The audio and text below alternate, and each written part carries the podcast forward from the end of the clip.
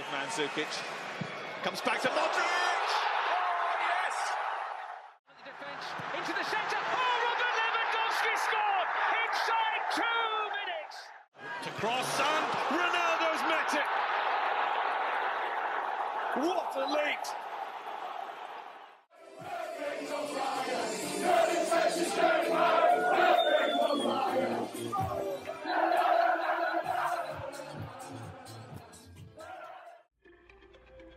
24 equipas, 622 jogadores e um mês recheado de futebol. Sejam bem-vindos ao Euroscout, podcast da ProScout que irá acompanhar o Euro 2020 diariamente. Vamos a isso. Olá a todos, bem-vindos ao Euroscout, dia 3 do Euro 2020 e, felizmente, eh, um dia muito melhor do que o de ontem. Tivemos boas notícias quanto a Christian Eriksen, e o dia, falando de futebol, também foi bastante positivo. Jogos muito competitivos, uh, muito talento dentro do campo e, e até resultados uh, talvez surpreendentes pela quantidade de golos. O primeiro jogo da noite, uh, o primeiro jogo do dia, Inglaterra-Croácia, terminou com uma vitória 1 a 0 dos ingleses, num jogo que se esperava difícil, os ingleses bateram-se muito bem frente a uma Croácia que mostrou que se calhar não é a mesma de, dos últimos cinco anos. No segundo jogo do dia, o jogo talvez que surpreendeu mais gente, vimos a Áustria bater de maneira muito difícil a Macedónia do Norte por três bolas a uma. Goran Pandev, o histórico capitão da Macedónia do Norte, acabou por marcar um gol, uh, na altura a empatar a partida, mas depois a Áustria, nos últimos 15 minutos, a garantir a vitória e uma vitória muito importante nas contas do grupo. Para fechar, o melhor jogo do dia, o melhor jogo do europeu até agora. Uh, os Países Baixos bateram por 3-2 a Ucrânia, que nos últimos 15 minutos também mostrou que tinha ali uma segunda vida, empatou o jogo e depois no final uh, os Países Baixos voltaram a garantir a reviravolta. Vamos então começar. Como sempre, estou bem acompanhado comigo. Hoje tenho o André Cruz, colaborador da ProScout, e o Daniel Souza, também colaborador da ProScout. Estamos a falar já depois de todos os jogos, uh, pela noite dentro, um bocadinho mais tarde do que o comum, mas, mas vale a pena depois de, de tanta qualidade nos jogos. Daniel, vou começar por ti. Uh, Inglaterra-Croácia, vimos uma Inglaterra a entrar a todo o gás, uh, num 4-2-3-1 com o duplo pivô que, que Southgate nos habituou. Uh, as apostas para o meio campo foram Declan Rice, parece que é titularíssimo nesta equipa, e também vimos Phillips do Leeds a ser escolha inicial, talvez com alguma surpresa, mas que claramente assumiu a titularidade de uma maneira que se calhar até lhe dá o prémio ou a nossa escolha de, de melhor em campo. Como é que viste este início muito pressionante da Inglaterra, que esteve fortíssima uh, na, na, recuperação após, após a perda, a pressionar muito alto e que no início deu, deu ali uns toques de, de uma equipa que poderia ser candidata? Ora, uh, olá a todos. Uh, é, exatamente, é exatamente isso, Rodrigo. Eu antes de, antes de ir a uma análise mais, mais tática, uh, falava aqui um bocadinho do, do 11 da, da Inglaterra, realmente um 11 com, com algumas surpresas.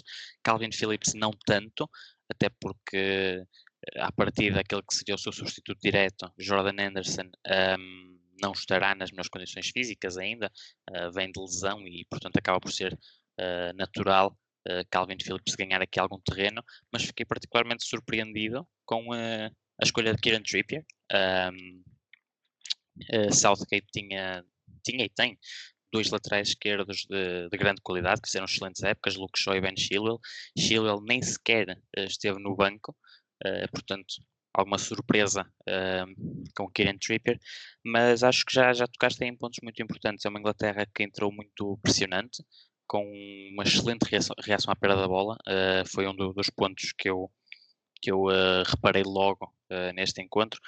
Phillips, um jogador capaz de cobrir uma, uma vasta área de terreno e, e, fiquei particularmente agradado com, com a exibição dele. E acho que foi uma Inglaterra que me convenceu de que pode ser candidata, conseguiu afugentar o fantasma das estreias no europeu, conseguiu lidar com a pressão de se estrear em casa, e uh, isso notou-se, notou-se muita união, muito compromisso na, na seleção inglesa. Uh, não é comum vermos, por exemplo, um jogador como Sterling uh, a ajudar tanto defensivamente como, como ajudou neste jogo. E por aí também se vê realmente que a seleção inglesa está unida, está, estão todos a remar para o mesmo lado. E acho que é uma seleção que poderá ser candidata. Eu anotei aqui, um, para além da, da entrega e do compromisso e da reação à perda da bola, uh, o esquema da, da Inglaterra, eu, eu, reparei em alguns momentos num, numa espécie de 4-1-4-1 uh, eh, sem bola, com, com Declan Rice a assumir-se uh, claramente como um 6 e, e Phillips mais adiantado, também para potenciar essa, essa pressão alta, mas também uh, noutros momentos num 4-2-3-1, com Phillips mais lado a lado com, com Declan Rice. Um, eu, entretanto, não sei se queres, se queres passar a bola uh, ao André para que ele também fale um bocadinho aqui sobre, sobre a Inglaterra, porque entretanto tinha aqui algumas sim, sim. notas também sobre, sobre a Croácia. Eu já volto a ti, eu já volto a ti para, para isso mesmo e passo também um pouco da, da Croácia para o André. André, uh, muito bem-vindo também. Uh, um meio campo de, de luxo no papel, Kovacic, Brozovic, Luka Modric. Uh, um ataque que pode ser muito ameaçador com, com Perisic, Rebic e Kramaric, mas esta Croácia pareceu-me que teve pouca capacidade para com bola se assumir frente a uma Inglaterra que de facto defendeu, defendeu bem. Uh, vimos a Croácia uh, entregar os corredores laterais por completo aos seus laterais, uh, Versálico, do, do jogador que, que passou, que está, que está, no Atlético Madrid, e também Guardiola, um jovem jogador que surpreendeu na titularidade. Vimos os laterais encarregues do corredor lateral, mas depois pelo meio, muitos jogadores, mas poucas soluções. O que é que, o que, é que tens a dizer desta Croácia, André?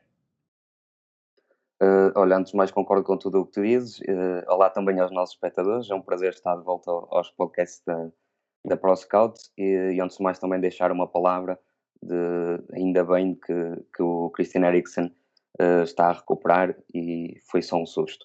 Uh, falando então deste, deste jogo da Inglaterra-Croácia, que era talvez o jogo de maior cartaz uh, para hoje. Também concordo com tudo que o Daniel falou acerca da, da Inglaterra, mas falando então um pouco da equipa da Croácia, e foi uma coisa que nós também fomos debatendo ao longo da tarde, se esta incapacidade da equipa da Croácia ter a bola era porque a equipa estava, a equipa de, de Zlato Dali estava a abdicar de ter a bola ou porque a Inglaterra estava a obrigar. E eu penso que foi mais a Inglaterra a obrigar a Croácia a não ter a bola, com aquela pressão muito intensa na, e, e, muito forte na recuperação, principalmente na, na primeira metade do, do primeiro tempo, uh, e creio que foi por isso que, que, a Croácia não conseguiu ter bola. Uh, claro que esta equipa croata tem excelentes individualidades e, e um meio-campo com Modric, Brozovic e, e Kovacic, só por, acho que só por impedimento da outra equipa é que não, não iria querer ter, ter a bola. E estas individualidades acho que também estão um pouco numa fase mais decadente na carreira, não estão no auge como estavam aqui há três anos, quando foram uh, até à final do, do Mundial. Uh, e, e, esta seleção atravessa aqui uma, um, um, processo de regeneração. Falaste também do lateral do Guardiola, que realmente também me surpreendeu a mim, e nós tínhamos colocado também no 11 provável até o Bradaric, uh, e, e, e surpreendeu-me realmente o, o Guardiola ter, ter entrado. falando do jogo em si, foi então aquela boa entrada inglesa, Uh, esperava mesmo, a partir de, vendo aqueles 20 minutos, esperava mesmo que fosse um jogo o, o melhor até, até agora do europeu. Uh, não foi nada disso. a Inglaterra não conseguiu marcar até, até ao intervalo, depois mal retoma o, o segundo tempo, consegue chegar uh, ao 1-0 por Sterling, e aí acho que é novamente a, a, Inglaterra a ditar o que é que quer do jogo. Recuam mais um bocadinho, dão um pouco de bola à, à Croácia, mas a pressão do, dos ingleses era tão boa e acho que, realmente tiveram uma boa exibição e não, não conseguiram, e os jogadores croatas não conseguiram realmente criar grandes jogadas de perigo. Eu não me lembro de muitas jogadas de perigo desta equipa croata. Daniel, falando de pressão e de forma resumida para fecharmos este, este primeiro jogo, esteve, esteve na pressão a chave, a chave deste jogo. A Inglaterra esteve muito forte nos primeiros minutos, soube condicionar a saída a saída de jogo da Croácia, mas já a Croácia uh, esteve ali com muitos ajustes, mudou por várias vezes a maneira como, como pressionava. Uh, não sei se partilhas dessa opinião, uh, quase sempre num, num 4-4-2 a pressionar. A Croácia depois tentou ajustar porque tinha dificuldades em parar Trippier quando baixava no terreno, para, para fazer quase terceiro central. Teve dificuldades porque Mason Mount e Phil Foden estavam a receber a, a, bola com muita facilidade e depois mesmo mudando para uma, para uma marcação quase individual de, de Kramaric com, com Declan Rice, Modric com Trippier, as coisas não correram bem e o gol até é um exemplo da, da pressão falhada dos, dos médios centro a tentarem sair nos centrais ingleses quando o ponta de lança estava a marcar Declan Rice. Uh, achas que foi a pressão que, que, acaba por decidir este jogo que, tirando o gol, poderia perfeitamente ter, ter saído com o um empate deste jogo, a Croácia? Sim, eu, eu acho que sim, porque uh, tirando também o lance do golo, não há muitos mais lances na Inglaterra uh, que tu digas que são oportunidades claras de golo na segunda parte. Há um lance de Harry Kane que, ele, que, que falha ao segundo poste. fora isso, não me recordo uh, assim, de um lance mais perigoso da Inglaterra e acho que sim, acho que é muito por aí, exatamente pelo que, pelo que falaste, se a Inglaterra esteve muito forte na pressão, uh, a Croácia nem tanto, um, Croácia como falaste bem, foi, foi pressionando muito em 4-4-2, em alguns momentos no 4-1-4-1, mas notou-se uma tendência de, de ter um, o ponta de lança fixo a fechar, a fechar a posição 6 do adversário e, e quem pressionava o, o central uh, com bola era, era um dos médios. E, e o gol surge exatamente de, de, um lance desses, Brozovic sai na pressão, uh, é facilmente batido e, e a juntar a isso uh, Guardiol está, está demasiado aberto, está, está demasiado longe uh, da, linha do, da restante linha defensiva, podia, tinha podia fechar mais dentro, uh, a linha defensiva também Uh, não se apercebe, não, não se apercebeu, o resto, a restante linha defensiva não se apercebeu desse, desse posicionamento deficiente do, do, um, do lateral esquerdo, porque também poderia facilmente ter ajustado, uh, ter basculado um pouco mais para o flanco esquerdo e fechado aquele espaço. Uh, se formos ver as imagens, no momento em que, em que o central inglês tem bola, Brozovic sai, deixa um espaço vazio, uma cratera que, que é muito bem identificada por Calvin Phillips, que, que, se coloca nas costas de Brozovic, recebe com muito espaço para, para conduzir e, e depois entregar a, a, bola, mas se formos ver as imagens, para além dessa cratera nas costas de Brozovic, há um espaço gigantesco entre Kaletakar e, hum, e, e o Guardiol. Um, o erro acaba por ser de ambos, a meu ver, porque o Vardiol não tem que estar tão, uh, tão aberto. Eu percebo que queira estar ali na marcação a Kyle Walker, uh, porque Kyle Walker era uma linha de passe válida para, para John Stones uh, no lance, mas não podia, podia facilmente fechar mais dentro um, e a própria linha defensiva podia ter ajustado, podia, ao perceber-se ao perceber-se do, do, facto de Guardiola estar muito aberto e até porque os centrais estão a ver o jogo de frente, estão, estão mais atrás, estão a ver o jogo de frente, podiam perfeitamente ter dado dois passos ao lado e uh, toda a linha defensiva dá dois passos à esquerda e já ficava uma linha mais compacta. Acho que a Inglaterra explorou isso muito bem e, e daí para a frente foi uma Inglaterra que, que levou o jogo para onde quis. Uh, se até ali tínhamos tido uma Inglaterra competente a pressionar, depois também vimos uma Inglaterra competente com um bloco mais baixo. Uh, acho que foi uma seleção que se sentiu confortável tanto com o bloco alto como com o bloco mais baixo, deu bola à Croácia, mas uh, fechou o espaço central de forma que a, que a circulação croata fosse lenta, uh, de um lado para o outro, mas sem, sem conseguir furar. E, e acho que controlou muito bem defensivamente a Inglaterra. Acho que, acho que é o que fica. Muito bem, passamos assim para, para o segundo jogo do dia, Áustria-Macedónia do Norte. Uh, um jogo que terminou com, com, por 3 bolas a 1. A Áustria venceu, mas foi uma primeira parte muito interessante. Vimos individualidades do lado da Macedónia do Norte uh, a mostrarem-se. Elmas, que destacámos uh, na nossa antevisão, esteve muito bem, mas no meio campo, ao, ao seu lado, Bardi foi, foi talvez o craque do dia para a Macedónia do Norte. O jogador do Levante esteve em, em evidência. Ele que até costuma atuar mais na linha quando está na La Liga, mas no centro do terreno, muito criativo, muito, muito, muito criterioso nas suas ações com bola e deu muita qualidade a uma Macedónia do Norte que explorava muito Alioski, jogador do Leeds, no corredor esquerdo. Uh, André, vou começar por ti. Uh, Surpreendeu-te esta Áustria em 3-5-2 uh, ah, no início do, do, jogo, com Alaba no, no, como central do meio, ele que tinha vindo a jogar mais como, como médio pela esquerda, Schlager como pivô do, do meio campo e depois Ulmer e Leiner bem abertos com Sabitzer por dentro a tentar, a tentar desequilibrar. Surpreendeu-te? Uh, sim, acho que, que, nos surpreendeu a todos. Uh, foi, foi de facto a, a, maior surpresa, mesmo todos o, os esquemas iniciais antes, antes da partida davam o Alaba como mais, mais adiantado junto, junto ao flanco esquerdo. Uh, eu acho que numa primeira fase até resultou e, e a, a, a, saída na construção da, da Áustria era, era, de facto muito limpa, porque nós sabemos bem a qualidade técnica que, que o David Alaba aporta a qualquer equipa. Só que, claro, lá está, uh, se numa primeira fase a equipa tinha muita qualidade a sair, depois a qualidade que o David Alaba podia dar à frente já não a conseguia dar. E aí só tínhamos o, o Sabi de ser caído na, na meia esquerda, que de facto dava ali um brilho diferente ao meio campo e é, e é até por ele que surge o, o golo austríaco num, numa, num belo passe uh, a rasgar para, para, para o liner. Uh, falaste aí de facto no, nas individualidades da, da Macedónia e eu tenho, eu tenho de destacar o Bardi, como tu falaste. Uh, conhecia pouco deste, deste jogador, confesso. Uh, é, um, é um jogador que me encheu de facto as medidas. Eu creio que a nível individual foi mesmo a melhor exibição que eu vi se calhar até nestes dias todos de, de europeu, não só, não só mesmo de hoje. Mais à frente vamos também ter o, a, as figuras e se calhar a minha escolha vai ser diferente, eu vou-te explicar porquê. Mas de facto este Bardi com o Elmas ali no meio campo da, da Macedónia dão, dão uma qualidade extraordinária. Uh, esta equipa da, da Macedónia, acho que, claro que denotou-se algumas debilidades que têm. Defendiam com, com uma linha de 5 uh, mas tinham muitas habilidades defensivas, é normal, estão, estão a estrear-se numa, numa fase final do, do europeu, mas também uh, têm, têm boas individualidades. O Dimitrevski, por exemplo, o guarda-redes, teve excelentes intervenções. O Alioski, como tu falaste, o Leeds, envolvia-se muito bem na, pelo, pelo flanco esquerdo, com muita profundidade. Uh, e depois, claro, tem o, o, a lenda Pandev, que, que acabou por marcar o golo, assim, ainda que um pouco aos trambolhões.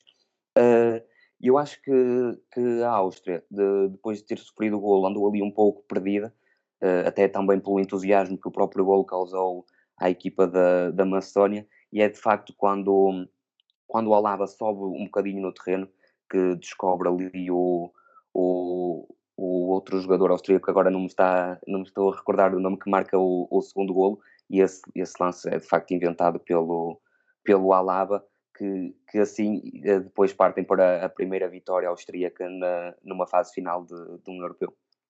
Foi Gregoric que marcou o segundo golo da Áustria, um excelente cruzamento de Alaba, muito parecido com, com, o primeiro golo também, onde Sabitzer serviu o liner, mas em vez de ser ao primeiro posto, saiu mais ao segundo e o, e o ala do lado contrário acabou com uma, uma excelente finalização. Uh, Daniel, vamos falar desta Áustria, uma vitória que garante quase a qualificação para, para a fase seguinte, chega com bastante, com bastante confiança para a segunda jornada, onde sabe que se pontuar está quase, quase de certeza qualificada. Uh, mesmo assim, convenceu o teste da Áustria, a mim deu uma impressão que, que faltou alguma capacidade, principalmente a escolha de Alaba para, para estar na defesa, faltou alguma capacidade para, para conseguir criar jogo. Vimos um domínio no cruzamento, porque a Macedónia do Norte tinha uma linha de 5 muito recuada por vezes, uh, faltava alguma pressão na bola e Elmas e, e Bardi nesse aspecto uh, não foram tão fortes como, por exemplo, o seu colega de meio campo, Ademi, uh, mas foi só mesmo através do cruzamento que a Áustria conseguiu, conseguiu pressionar. É conhecida por ser uma equipa que tem algum receio de arriscar, um treinador com, com ideias conservadoras. como é que vês esta Áustria para, para os jogos seguintes e para a fase seguinte? Uh, já falaste aí de pontos muito importantes. É um dos pontos que eu tinha aqui exatamente uh, anotado para, para falar era desse, desse abuso do cruzamento. Um, é uma Áustria que, antes de mais, surpreendeu-me. Um, David Alaba como, como central, acho que surpreendeu toda a gente, como disse bem o André. Uh, percebo qual seria a opção uh, do selecionador austríaco, percebo. Uh, faz sentido ter Alaba para dar maior qualidade na, na saída A3, uh, ah, mas é um pouco daquilo que, que já foram falando. Depois também se notava a falta das qualidades da lava em terrenos mais adiantados. E acho que o grande segredo para a vitória da Áustria está exatamente no momento em que, em que Franco Foda percebe que um, precisa da condução da Alaba pela esquerda, precisa da Alaba em terrenos, a pisar terrenos mais adiantados. E acho que é nesse momento que ele, que ele percebe isso e, e faz essa, essa mudança, esse ajuste, que, que a Áustria cresce e ganha outras soluções. Uh, destacar Marcel Sabitzer, claramente. Um, a assistência é, é, fenomenal, a assistência para, para Liner, boa finalização também. Um, mas foi uma dependência extrema de Sabitzer uh, e da criatividade de Sabitzer uh, durante grande parte do jogo, até, até a Lava avançar no terreno, a Áustria resumia-se a Sabitzer no ataque. Um, cumpriu a missão, uh, eu acho que tivemos aqui um jogo bom de se assistir também por isso, porque seriam seleções mais ou menos do mesmo nível e um, com, com, a, com a ideia bem presente de que esta seria a grande oportunidade que tinham. Uh, quem vencesse este jogo ficaria em boa posição para pelo menos ser um dos melhores terceiros classificados. Uh, por isso, também uma Macedónia, se calhar, uh, ali num 5-3-2, mas que aos poucos se foi soltando. Uh, eu acho que a Áustria entra bem no jogo, mas a Macedónia aos poucos foi-se soltando e foi mostrando também uh, um bocadinho as garras. Bardi muito bem, que fez uma boa época no, no Levante, tem vindo a fazer boas épocas em Espanha e esteve também muito bem. Elmas, uh, um jovem cheio de talento. Alioski, sempre ligado à corrente. e Pandev, o lendário Pandev, também a deixar já a sua marca na estreia da, da Macedónia do Norte na, em fases finais de europeus. mas acho que é uma vitória que assenta bem à Áustria.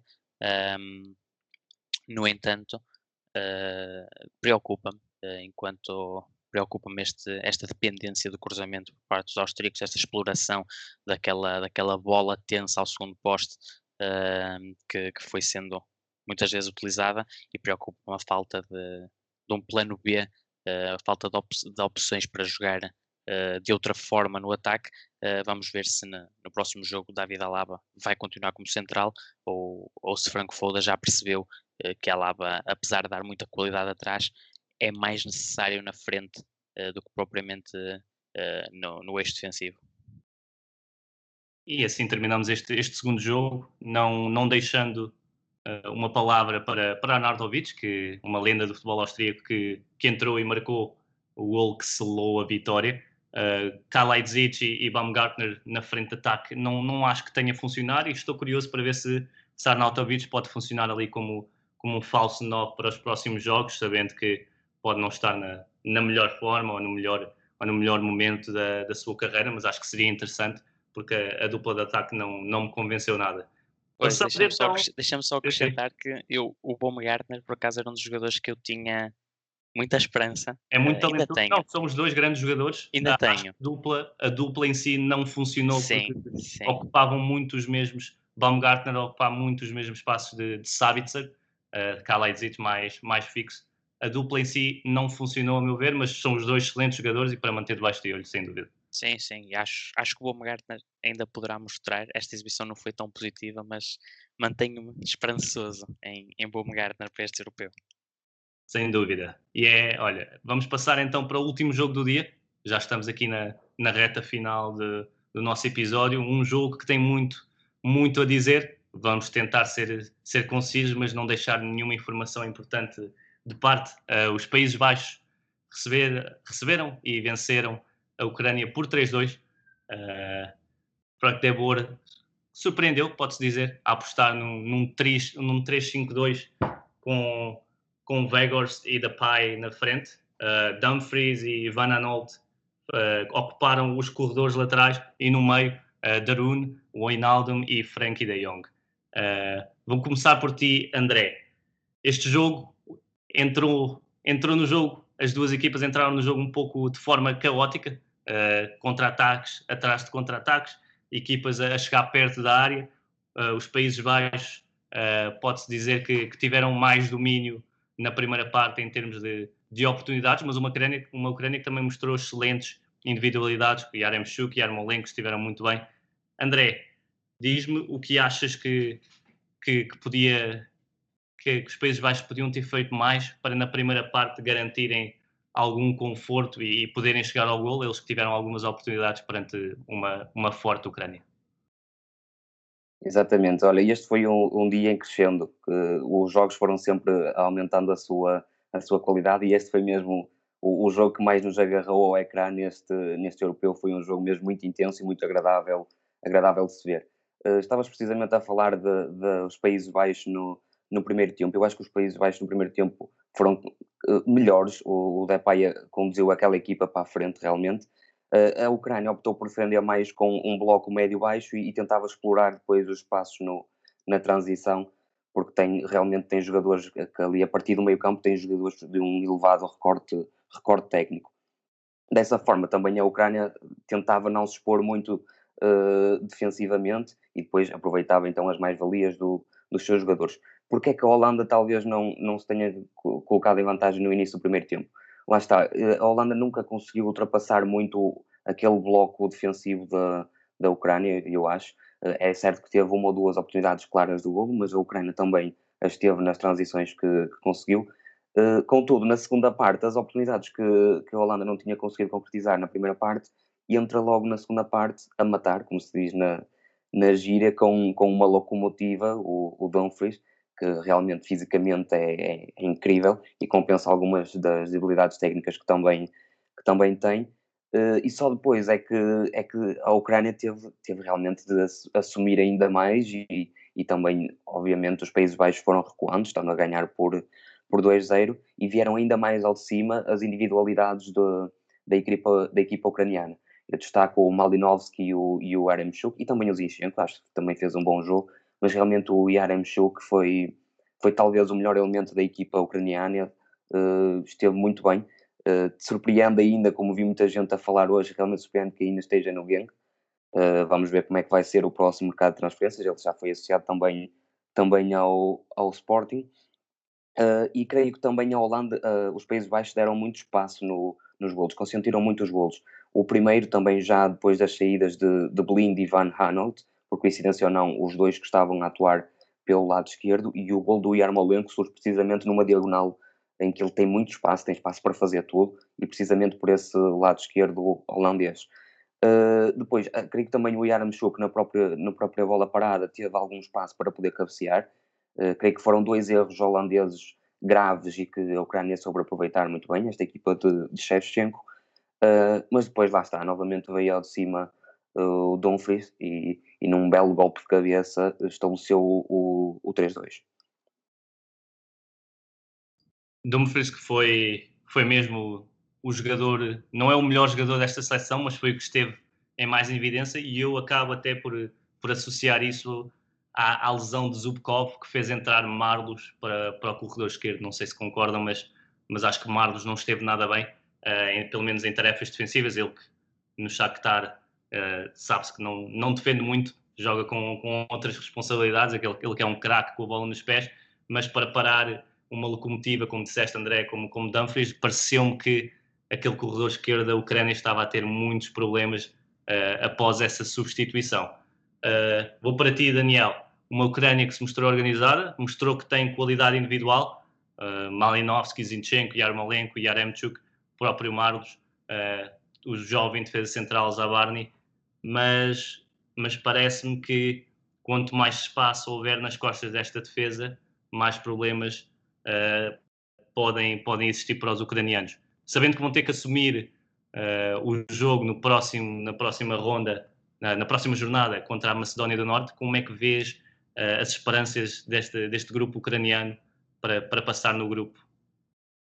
Eu acho, eu acho que a Ucrânia, acho que a Ucrânia não, não vai ter grandes problemas em, em qualificar-se para, para a próxima fase. Sim, uh, há realmente um problema quando há espaço para ser explorado nas costas da defesa.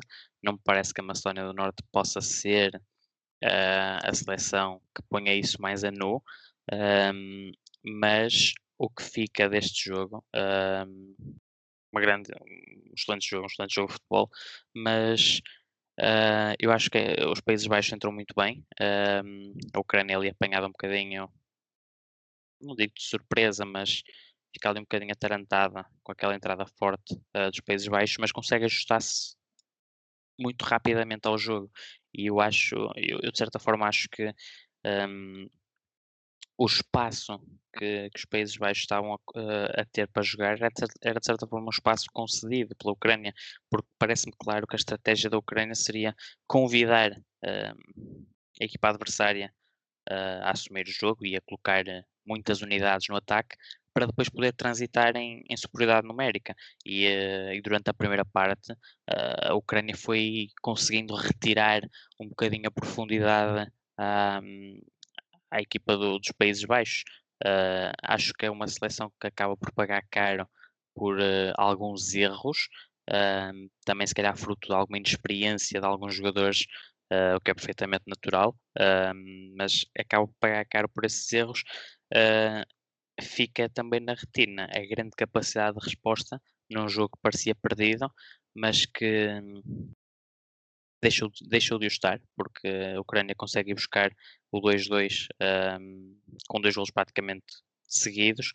Uh, no entanto, aqui não dou só mérito aos ucranianos, dou também muito de mérito um, aos Países Baixos e a Frank de Boer, porque e, e eu também um, deixo aqui também esta questão, não é? Para, para também para, para o vosso comentário, uh, mas parece-me que Frank de Boer lê muito mal o jogo e, e, mexe muito mal na equipa.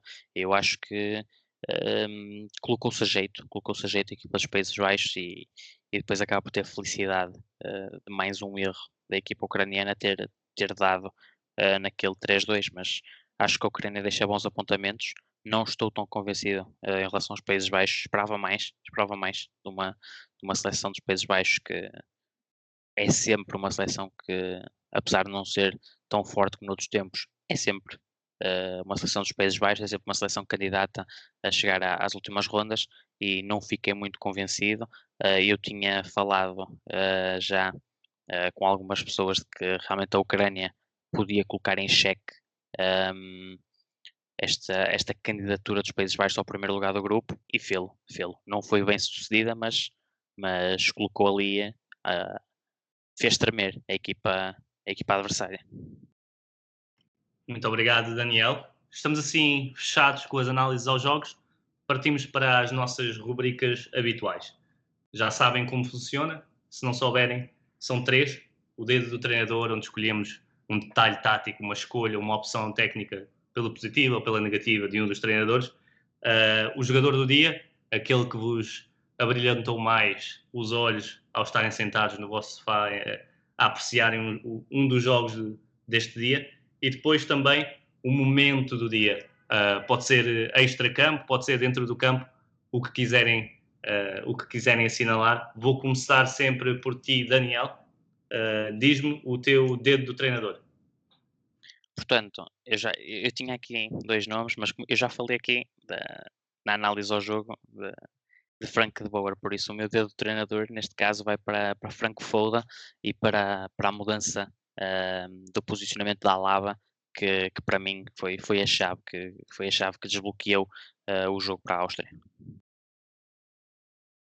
Uh, André, qual a tua escolha? Ora bem, a minha escolha também para dedo treinador também era, também era a mesma que, que o Daniel, mas também posso, posso optar por, por falar na, na escolha de Garrett Southgate por uh, colocar Walker no lado direito e Tripper no lado esquerdo uh, e sentar dois laterais esquerdos como Ben Chilwell e Luke Shaw. Sinceramente, eu não, não consigo compreender e acho que, acho que o lateral do pé trocado no lado esquerdo uh, perde muito, perde muito da influência no jogo.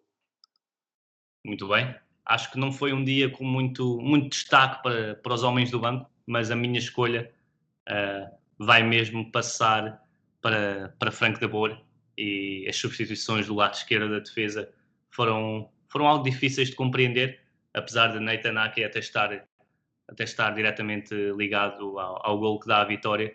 Uh, duas substituições um pouco. Sim. Uh, a, a, questão do, do Blind, até depois do jogo, ele falou que, estava, que psicologicamente estava um pouco abalado, e eu até compreendo que, que, não tenha jogado o jogo todo, mas fazer de uma assentada duas alterações ali no, no lado esquerdo também não compreendi muito bem. Exatamente, é, é mesmo essa a minha escolha. Eu ia, ia, ia justificar o lado da, de Daily Blind, ele que é muito amigo de, de Christian Eriksen, partilharam o balneário durante muitos anos e que saiu visível, uh, visivelmente uh, emocionado do jogo de hoje e que depois partilhou essa informação no final de que não estava a 100% mentalmente. E, mas pronto, essa é a minha escolha, Frank eu acho, eu acho que ninguém vai estar, não é? Eu acho que claro. sejam, sejam amigos mais próximos ou não, eu acho que nem nós, uh, que somos meros adeptos, uh, conseguimos estar totalmente satisfeitos com esta situação. Imagino os jogadores, imagino como se devem sentir. Exatamente, não, não, não foi fácil, mas, mas houve esperança no, no dia de hoje. Daniel, diz-me o teu jogador do dia. Portanto, eu sei que, que vocês provavelmente vão para Calvin Phillips, uh, seria uma escolha que, que eu teria aqui, porque realmente fez uma exibição de encher o olho, mas eu vou guardar Calvin Phillips na gaveta, vou para Roman Yaremchuk, da Ucrânia. Uh, acho que este Euro uh, é, é a montra para, para que Yaremchuk dê o salto uh, para fora do, do, campeonato belga. Fez um jogo muito, muito interessante, quer pela capacidade de, de, ser a referência ucraniana uh, nas transições ofensivas e, e de, de, recuar para o espaço nas costas de, dos médios dos Países Baixos. Uh, para, se, para receber a bola, jogar de costas, segurar o jogo um, e, e, quer pelo ataque à profundidade, que também, também foi um aspecto que, que eu reparei que, que ele esteve muito bem, uh, e isto tudo aliado a um, a um recorde técnico assinalável, tendo em conta a posição. Uh, Roman Yaremchuk pela, pela exibição muito, muito positiva, golo muito bom também, bela execução muito merecido por, por aquilo que, que foi o jogo de Yaremchuk e por isso está aqui o meu destaque do dia. E uma, uma excelente escolha, André, qual é a tua? Eh, eu tinha dito que não ia escolher o Bardi, apesar de ter achado que foi a melhor exibição individual de, de, um jogador hoje. Uh, também não vou escolher o Calvin Phillips, apesar de ser uma das escolhas que eu teria aqui para, para dizer, porque acho que realmente foi um verdadeiro faz-tudo naquele meio-campo inglês e ainda faz assistência para, para o golo. Uh, mas a minha escolha vai cair mesmo sobre, sobre Dumfries. Uh, eu sei que não é o jogador mais vistoso, mas pela influência direta que teve nos golos, eu acho que merece ser destacado como, como o craque do dia. Muito bem, e vocês não queriam? Então vou eu. Uh, vocês sabem que sou grande fã de, do Leeds já, já há uns anos.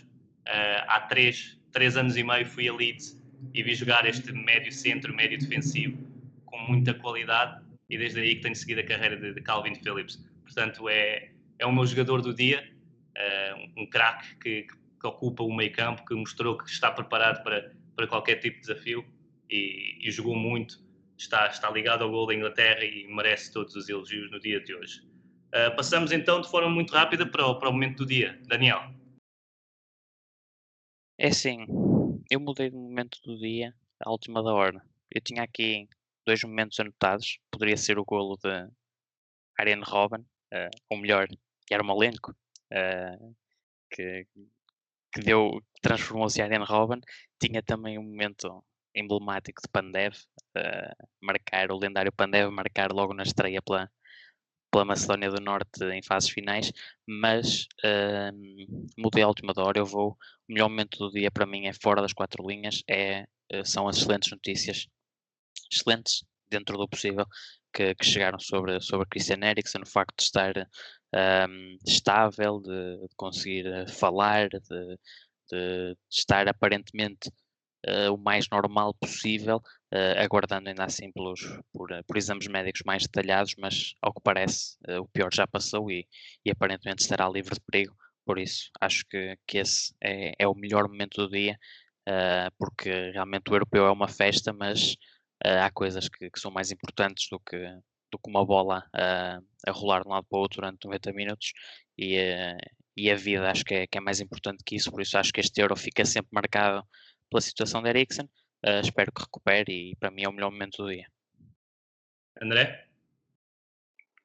Claro que o, o gol de Goran Pandev seria também uma excelente escolha, o segundo mais velho a marcar num europeu, mas eu também, à semelhança do Daniel, vou para, para o jogo fora das quatro linhas. Uh, e se os nossos ouvintes quiserem passar no Instagram de Jesse Lingard, uh, um internacional inglês que podia perfeitamente, pela época que fez no West Ham, estar, uh, estar nesta comitiva inglesa e ele publicou duas fotos com a camisola do seu colega de equipa Declan Rice com um papagaio num pub inglês com adeptos a ver o jogo, porque isto também é o futebol. excelente escolha, excelente escolha. Também, também gostei muito de ver Lingard com, com aquele bucket hat, que é clássico no, nos adeptos ingleses. E a minha escolha passa pelo o gol da Macedónia do Norte. Uh, Pandev, que se estreou em 2001, há 20 anos, pela seleção, uh, marca na estreia, marca na estreia da, da seleção em competições internacionais e, portanto, não poderia deixar passar uh, este gol, este momento que é, que é histórico, de uma seleção que, apesar dos 3-1, se bateu muito bem neste primeiro jogo. Terminamos assim. Eu... Agradeço, Daniel, André, agradeço-vos aos dois. Acho que foi uma, uma excelente conversa. Espero ter-vos e sei que vou ter-vos mais à frente no podcast. Uh, quanto aos nossos ouvintes, já sabem, estaremos cá todos os dias. Se ainda não estão, juntem-se à nossa fantasy uh, que está nas nossas redes sociais e continuem a apreciar esta festa do europeu. Obrigado a todos e estarei cá amanhã.